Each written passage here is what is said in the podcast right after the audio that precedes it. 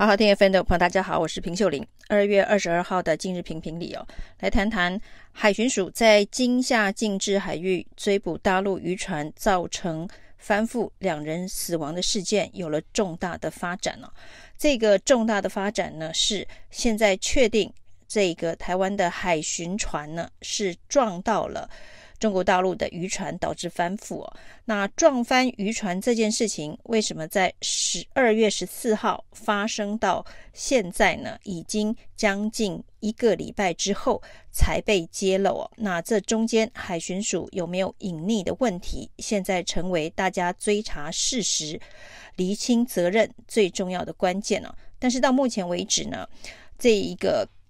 应该负责完整说明的海巡署。却没有一场可以让大家问到宝的记者会哦，所以呢，种种的疑点无法厘清。一开始的时候呢，海巡署的新闻稿说呢，在这一个中国大陆渔船进入台湾的禁制海域之后呢，海巡船呢，呃，要求这个登船检查，那是一只艘三无船舶，就是呢，没有任何登记证明的中国大陆的游艇渔船。那在进入禁制区之后呢，在驱离的过程当中，由于这个渔船加速逃逸，蛇形翻覆哦，所以呢，一般大家在看到第一次海巡署的新闻稿说明的时候呢，所认知到的事实是中国大陆渔船在进入台湾禁制海域之后，那被驱离的过程当中，因为加速逃逸，但是却以蛇形的方式逃逸。于是造成翻覆，翻覆之后呢，四人落海，那海巡船舰加以救援哦，那其中两人还是不幸身亡。一般认为这样子的一个事实当中，海巡是在执法的过程当中，大陆的渔船为了逃逸而不幸发生意外哦。那没想到呢，在金门地检署介入调查之后，事实上呢，整个金门地检署介入调查也是在事发两天之后。二月十四号发生意外啊，那二月十六号才由金门地检署进行调查。那最新的调查结果，从金门地检署的新闻稿当中得知，那渔船翻覆的原因是跟海巡署的船舰有擦撞，而且擦撞的次数不是只有一次之后才翻覆哦。所以呢，简单说就是在这个驱离。追捕的过程当中，造成了渔船的翻覆，中间是有碰撞的。不过海巡署第一时间没有清楚的交代，于是呢，对于海上执法这一种无法有现场画面的一个场景哦，这个过去呢都必须有录影存证哦，以免发生相关的纠纷哦。其实不只是在海上执法有录影存证哦，在陆地执法，当然相关的警方现在执法呢，警。方警方呢都会有密录器，也就是呢双方的这个长沟通场景是会完整记录的，以免事后各说各话。那海上执法显然比陆地执法更需要有相关的录影设备器材，因为在陆地也许还可以有这个街道车上的行车记录器、监视器可以作为辅佐的证明，但是在海上唯一能够有。这个相关影像证明的，就是执法者必须要做完整的录影哦。这呃，理论上在海上执法的海巡相关的这个执法人员应该是相当了解。不过这一次呢，据说追捕跟冲撞的过程只有短短的不到五分钟的时间哦。那据海巡署的说法，现在是完全没有影像。的原因呢，是时间过于短促，事发突然，无法进行录影。那偏偏这一艘海巡的舰艇哦，又是体积比较小的新型的舰艇，呃，对于这个固定式的录影设备的装设哦，那目前在这个船舰上是没有的，因为没有空间可以装置。那一般都是执勤的时候有手持的录影设备来进行录影，但是这一次事发突然，所以来不及。进行手持录影设备的录影哦，因为忙着救人呐、那这个当然就让所谓的搜证影像以及船舰上面的这个影像，呃，不存在这件事情呢。海巡署提出的说明哦，但是，一般在执勤人员的身上必须有密录器这件事情，到底有还是没有？那目前其实呢，这一个海巡署只说没有影像啊，并没有仔细的交代是没有手持的录影的影像，那有没有密录器啊？那密录器这件事情呢，过去在立法院里头也曾经有立委质询过海巡的这个执法人员呢，应该要随身有密录器哦。在前海巡署署长李威被询的时候，已经表示哦，海巡署的这一个。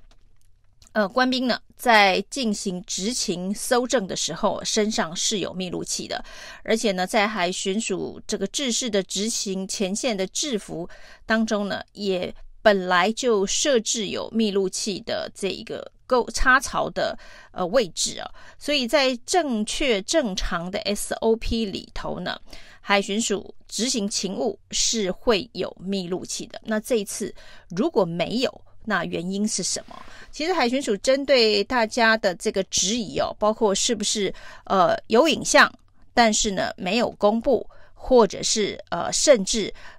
变造销毁等等都没有完整的这个说明哦。那甚至一开始呢还隐匿了。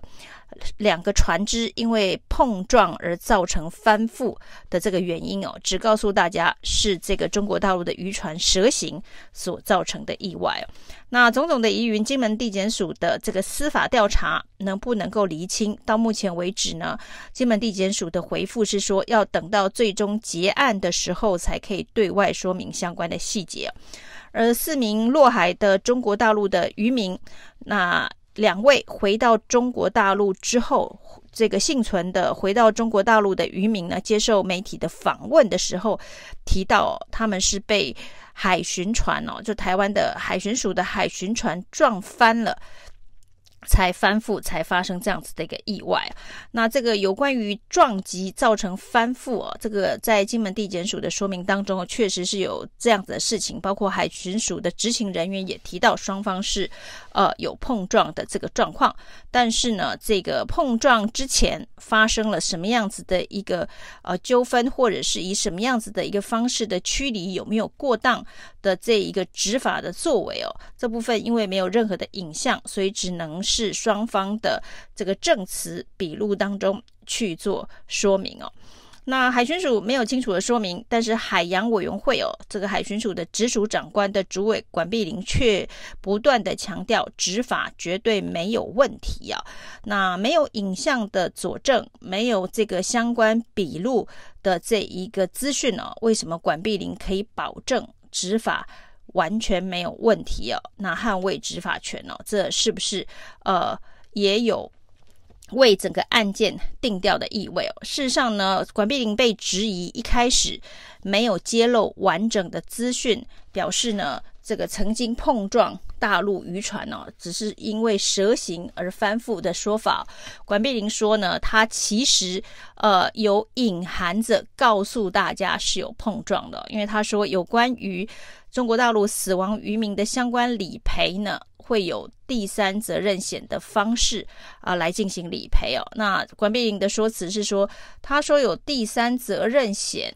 呃，来进行理赔，代表的就是有碰撞事实的存在啊。他说呢，在这个海洋上面的意外事故跟陆地是一样的。那凡是提到第三责任险这五个字。就代表呢，整个意外发生过程当中是有碰撞的。那管碧玲这个说法是相当的避重就轻哦，因为一开始呢，呃，只强调蛇形翻覆哦，感觉好像是中国大陆渔船在逃逸的时候呢，不小心呃操作意外而造成翻覆哦。那没有提到跟海巡署的这个